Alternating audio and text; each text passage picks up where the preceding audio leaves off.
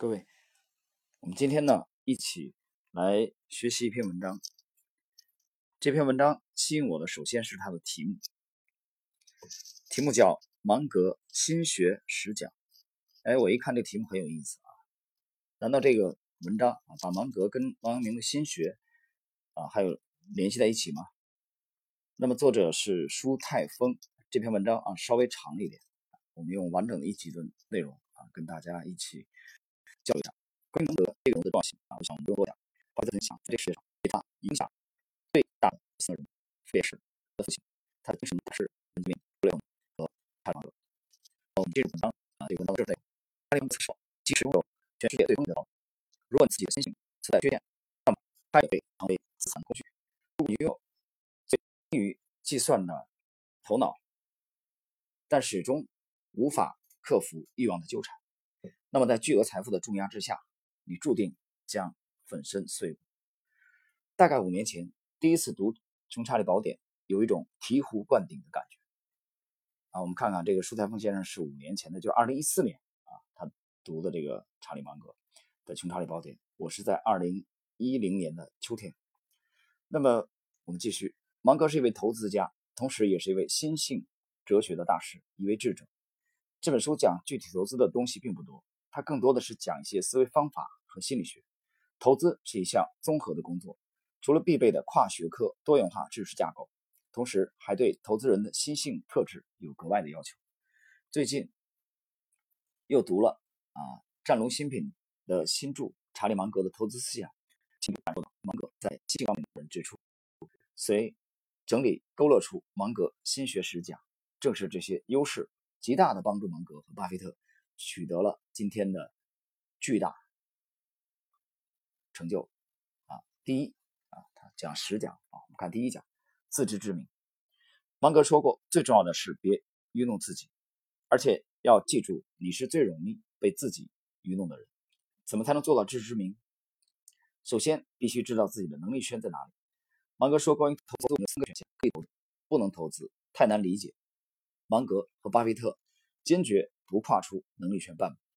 巴菲特与比尔盖茨是好朋友，但是巴菲特一直没有买微软的股票，因为他有一年盖茨过生日的时候，啊，巴菲特买了一百股微软的股票，用的还是他自己的钱，更多是作为一种友谊的象征，而不是作为投资啊。一百股，大家想一想啊，这巴菲特真有个性。那么，自知之明更重要的一点是要了解自己的情绪。《穷查理宝典》一书中总结了二十五种人类误判心理学。呃，这个误判心理学呢是啊，芒格的这个标志性的啊研究成果，他们都会影响到投资。其中有一讲讲嫉妒，嫉妒是人之常情。却严重影响到个人的投资行为。金融危机时，作者金德尔伯格说过一句话：“啊，最令人烦心、最令人头疼的事，莫过于看到朋友发大财。”为什么股市里羊群效应特别强大？很重要的原因就是看到周边的人赚了钱，在羡慕、嫉妒心理的驱动下，跟风随大流。傅盛曾总结人类认知的四个阶段，非常精辟。百分之九十五的人处于第一个阶段，即不知道自己不知道。一旦懂得了谦卑，能够承认这个事情我不知道，意味着你已经进化到了百分之四的人群里。这是第二个阶段，知道自己不知道。第三个阶段是境界更高的，知道自己知道。巴菲特和芒格起码在这个境界，他们知道什么东西是买了大概率不会亏本。这样的人占百分之。零点九九的比例啊，百分之零点九九啊，大家想一想，可谓百里挑一。而最顶尖的一群人，他们不知道自己知道，占百分之零点一的比例，千里挑一。做投资千万不要落在百分之九十五的人群里面，以为自己什么都知道，实际上却并不知道。承认无知比自以为是高明的多。就如芒格所说。承认无知是智慧的开始，啊，这里我我谈一下自己的看法啊，我觉得他这个比例不太恰当，我觉得巴菲特和芒格应该是这个最后一种情况，千里挑一的占百分之零点一的比例的。好，第二节啊，这个内容文章一共十节，非常简短，其实每一节都很简短。看第二节，战胜自己。战胜自己指的是要尽量保持自律和理性。芒格说过，在生活中不断培养自己的理想性格、投资性格，毫不妥协的耐性，自律自控，无论遭受多大的压力，也不会动摇或者改变原则。举个巴菲特打高尔夫球的例子，巴菲特投资做得很好，但是高尔夫打得不怎么样。有一次，巴菲特参加了一场户外高尔夫运动，三天之内一杆进洞的成绩为零。于是，巴菲特的球友们决定同他打一个赌，如果他不能一杆进洞，只需付出十美元，而如果他做到了，可以获得两万美元。当场的每个人都接受了这个建议，但巴菲特拒绝了。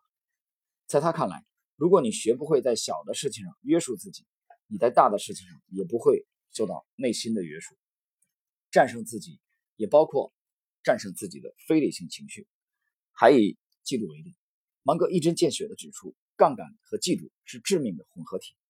嫉妒往往促使人们采取非理性的加杠杆举动来博取收益，这是投资的大忌。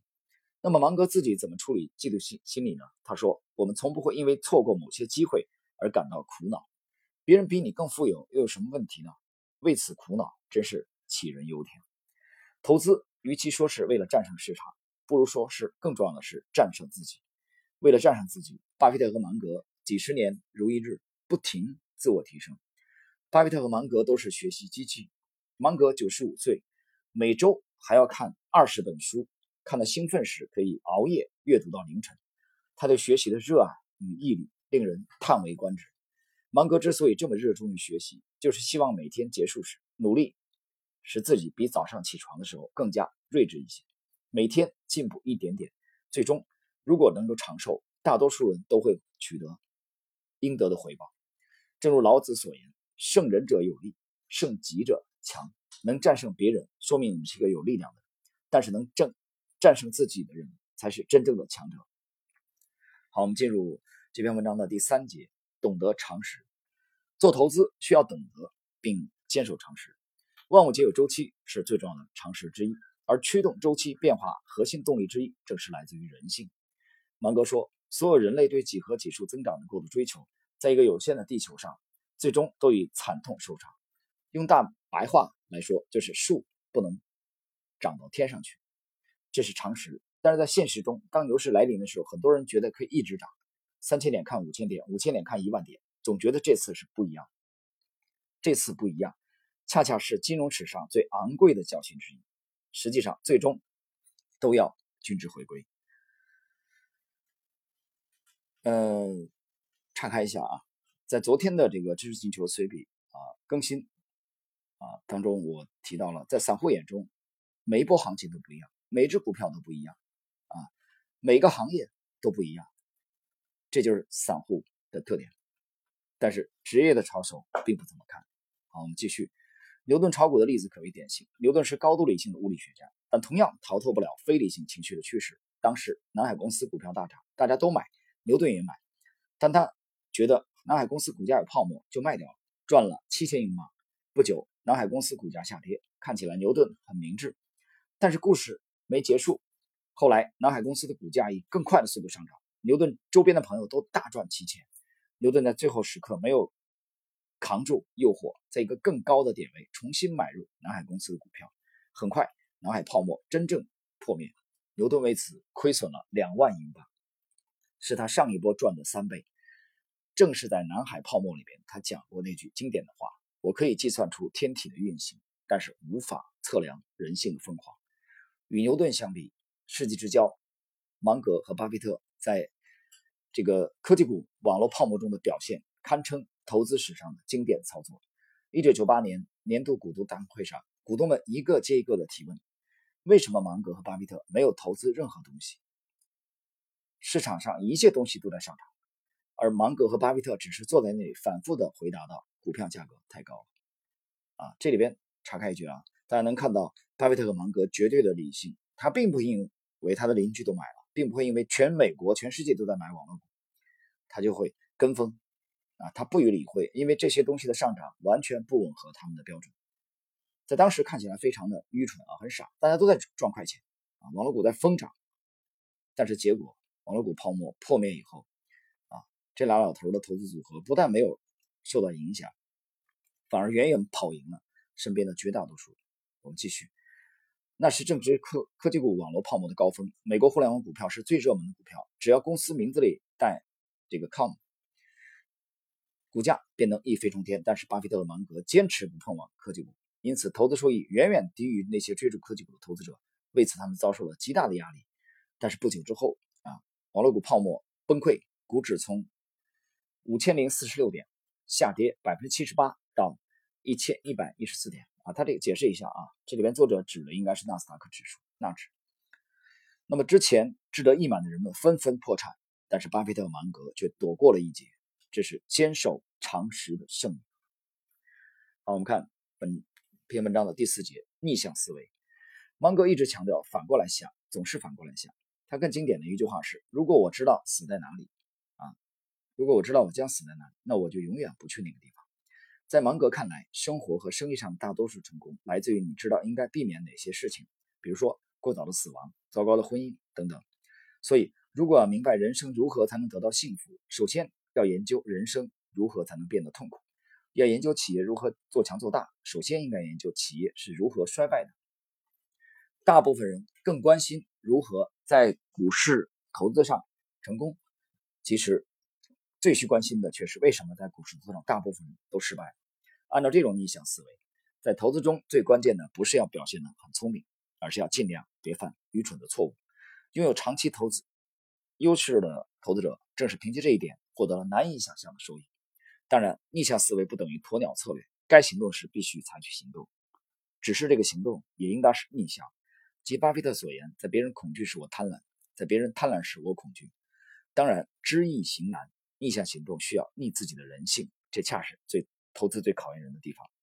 但巴菲特和芒格做到了。零八年次贷危机最恐惧的时候，他在《纽约时报》发表文章说：“我正在买入股票。”在零九年致股东大会的信中，巴菲特更进一步，他说：“暴跌时要贪婪到用大桶去接，如此巨大的机会非常少见。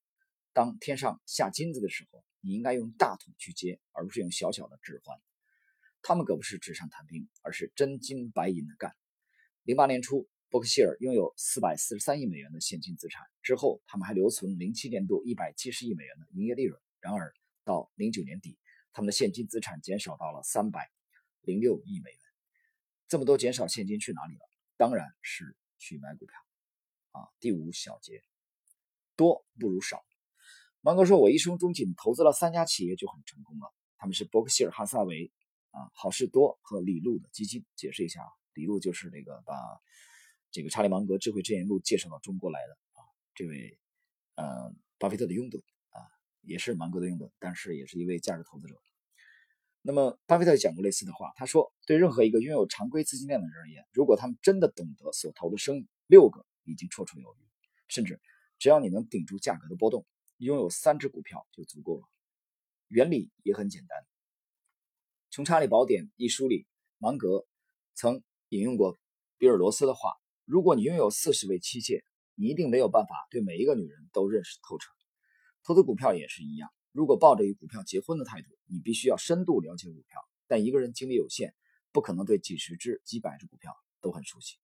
多不如少，不光适用于选股，也同样适用于职业选择。专注于做某一件事情。芒格自己曾总结：“我的成功源自于我的长期专注。”在他看来，极度专业化才是成功之道。比起理解整个世界来说，大多数人更加擅长专攻一个方面。相反，那些同时处理多项任务的人都付出了很大代价。老子说：“少则得，多则惑。”啊，五色令人目盲，五音令人耳聋。为学日益，为道日损。损之又损，以至于无为。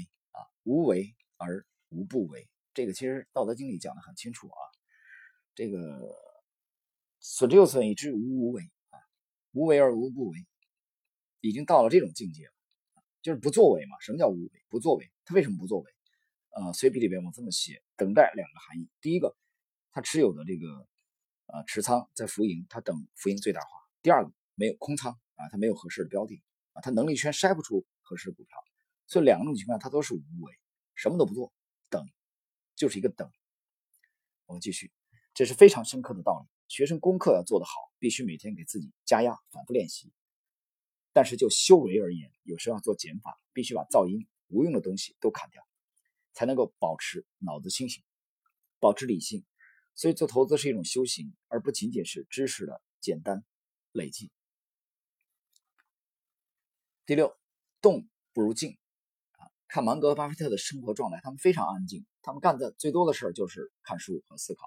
王哥说：“我们花很多时间思考，我的日程安排并不满，我们坐下来不停的思考。从某种意义上说，我们更像学者而不是生意人。我的系统总是坐下来静静的思考几个小时，我不介意在很长的时间里没有任何事情发生。可是我们大众总想做点什么，没做点什么就觉得心里发慌。”这在投资里边不见得是一个好事投资需要的是独立思考，盲动不如不动。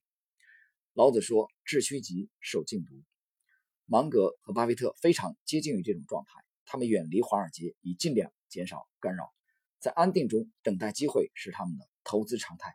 守静去造，这是投资本意啊。关于这一点呢，其实啊，之前我们反复的去解读巴菲特和这个查理芒格。这边反复提了一个人物，就是波士顿红袜队的这个超级的棒球投手啊，泰德·威廉姆斯。大家去看一看啊，就只等待好球的时候才挥棒。这个就是很清晰的体现了这个巴菲特和芒格这种风格特长。好，第七，短不如长。芒格形容自己的投资方法是坐等投资法。他以每股十六美元购买了伯克希尔哈撒韦的股票。现在是每股三十多万美元，涨了一万八千多倍。当然，等待的时间是五十年。伯克希尔哈撒韦的投资也是以长线为主，比如说投资华盛顿邮报超过四十年，可口可乐近三十年，富国银行二十四年。但中国的发展阶段与国情与美国不同，具体的持股时间不见得要照搬他们，但是这个理念值得借鉴。只有时间足够长，才能够享受复利的魔力。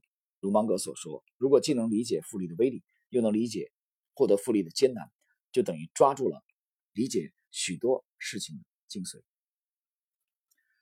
那么这里边作者罗列了一个图啊，沃伦·巴菲特的这个这个啊年纪啊，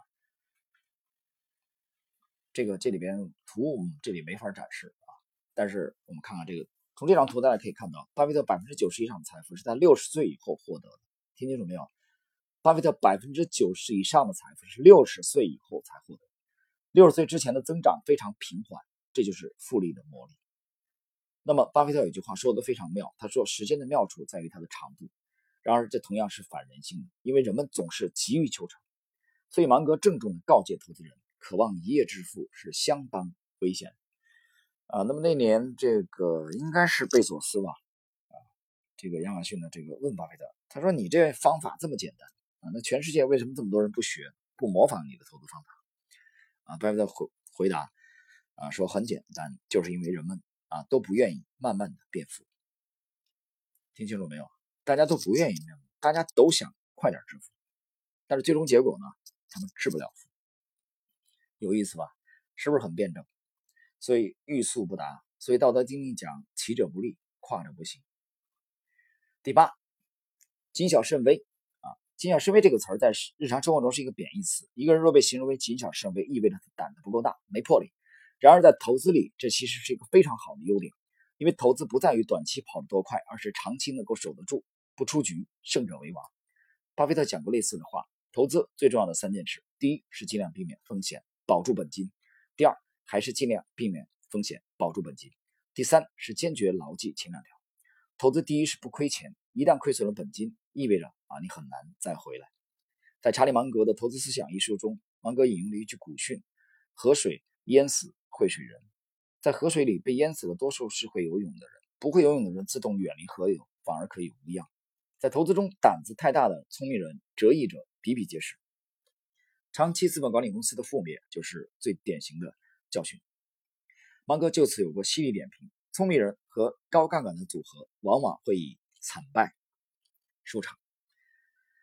芒格关于游泳的比喻多么像啊老子所说的欲兮若东涉川啊，犹兮若卫斯理啊，偃兮其若客，谨慎多疑啊，就像冬天涉水过河；畏惧顾虑啊，就像提防四周围攻啊；恭敬端宁啊，就像在别人家做客啊。这整个这幅图啊，大家看就是一个谨小慎微的这个生动的描绘，但是专业投资人必须得这么做，因为这个行业容不得任何的马虎和粗心。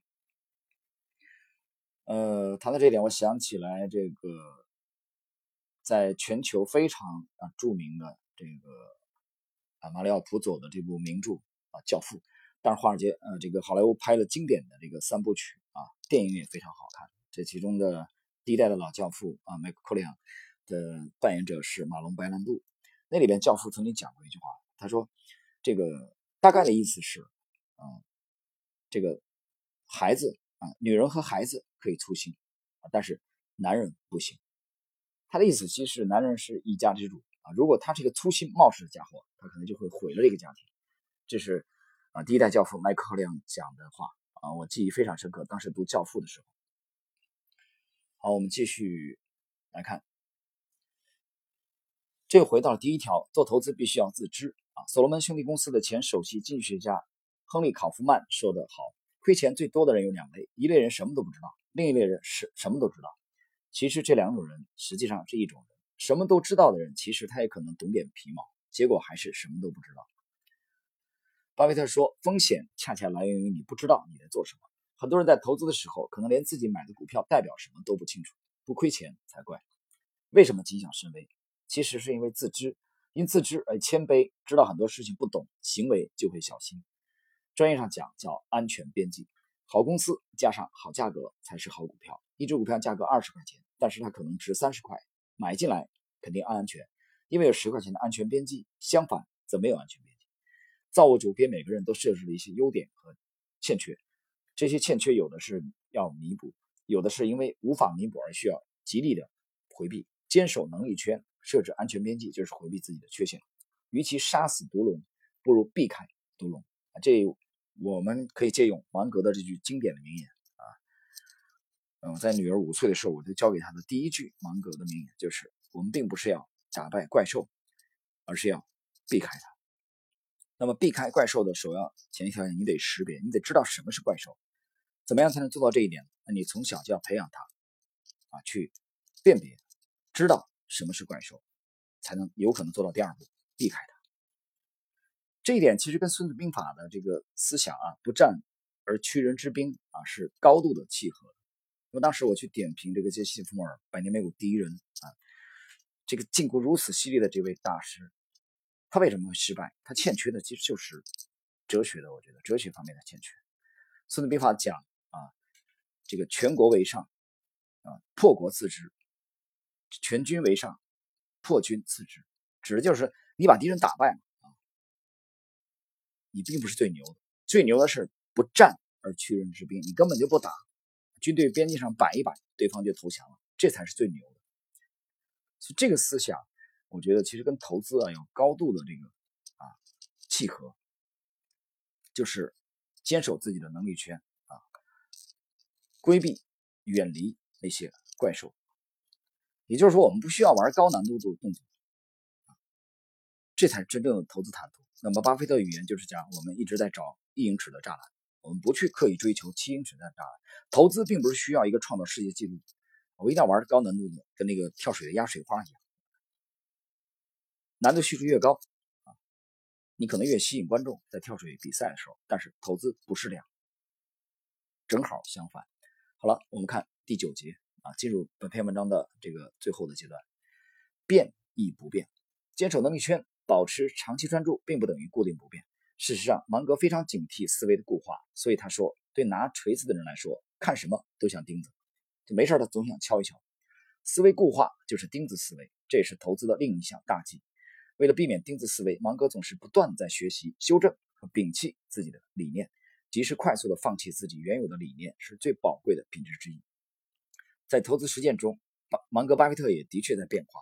这几年，伯克希尔哈撒韦买了不少航空股和科技股，巴菲特早年在科技股上栽过跟头，啊，航空股上痛定思痛后，认为航空股典型的价值毁灭者，并发誓再也不碰航空股。然而这几年他又重新买进航空股。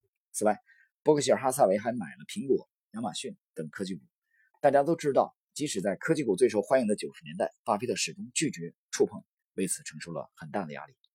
更早的时候，巴菲特经历了投资方法上的重大变化，这一变化促使他从格雷厄姆的投资方法中摆脱出来，完成了以很便宜的价格买二流公司啊，到以合理的价格买伟大的公司，并长期持有的进化。而这一进化正是查理芒格所促成的。所以，巴菲特说：“芒格啊，他让我以火箭般的速度从。”大猩猩进化到了人类，否则我会比现在贫穷很多啊！这是巴菲特对芒格的高度评价。当然，巴菲特很谦虚啊。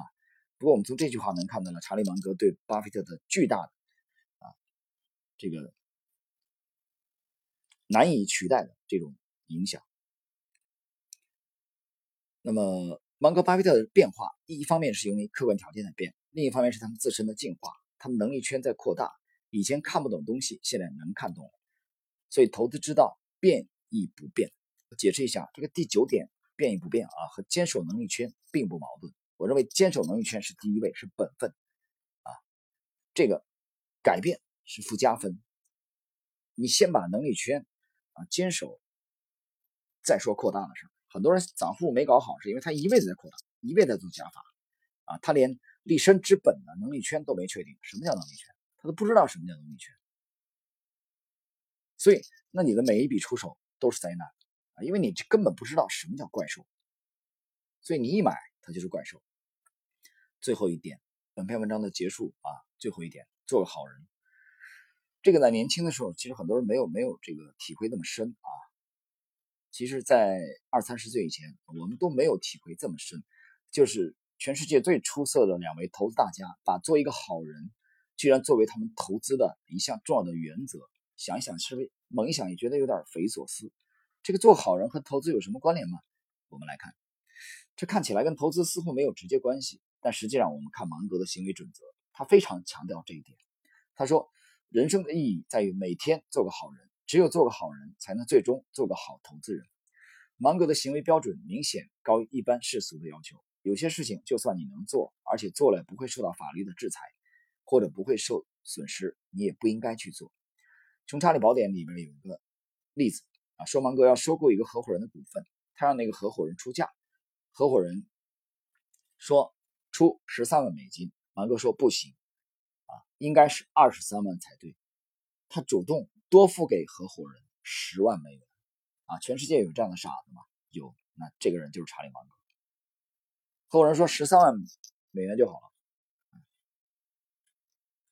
结果芒格说二十三万。他还多给他十万，因为芒格觉得啊，他值这个价格。但全世界有这样的人吗？大家想一想。所以这是啊芒格的一个非常突出的特点。好，我们继续。投资里边也有得失之道，小失小得，大失大得。当你放弃了一些短期的小便宜，反而能够收取长期的大利。价值投资的好处正在于此，其路途虽然表面看起来比较艰难，但实际上它是一个光辉大道。因为它让你积累本领，投资者每天做的枯枯燥功课，最终都会变成终生受用的专业能力。老子有一句话：“不失其所者久。”这里的“所”就是原则和本分，只有不失本分，才能走得很远。这里我这里解释一下啊，岔开一句，这个本分其实就是能力圈啊。芒格和巴菲特一直讲的能力圈，不能失去你的能力圈，一定要坚守能力圈。芒格还非常重视坦诚，他认为坦诚是一种很好的策略。为什么要坦诚？他引用路易斯·文森蒂的话说：“讲实话，你就无需时刻想着自己说过的那些谎言。同声相求，同气啊，同声相应，同气相求。寻求好公司与寻求好伴侣一样，都是因其名义，求其有声。只有自己不断成为一个价值观正确的、更好的人，才能发现价值观啊同样正确。”的好公司，这就是芒格另外一句最具价值的名言：要想得到你想要的某样东西，最可靠的办法是让你自己配得上它。某种意义上，芒格和巴菲特一生巨大的财富积累以及过人的长寿，是他们啊，是对他们毕生坚守价值投资本分、坚持做个好人的最佳犒赏。嗯，本篇文章的所有内容啊，到此结束。嗯，大家其实听听整个专辑啊，其实讲芒格的，我觉得十几集应该有。但是我觉得这篇文章呢，是把比较闪光的十点啊，给它总结出来啊，从这个作者的角度啊，我觉得也算是比较有个性啊。所以我觉得今天我看这个题目啊，比较吸引我，所以把它介绍给各位。其实我开始介绍查理芒格是在这整个的专辑的二零。一六年的这个七月十七号之后，嗯，就开始了。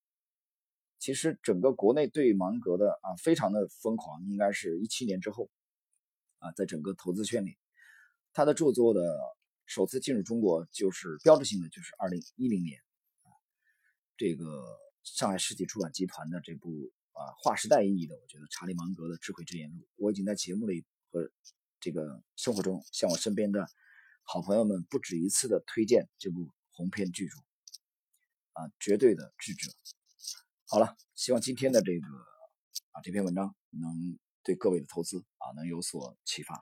我们今天这个内容就到这里。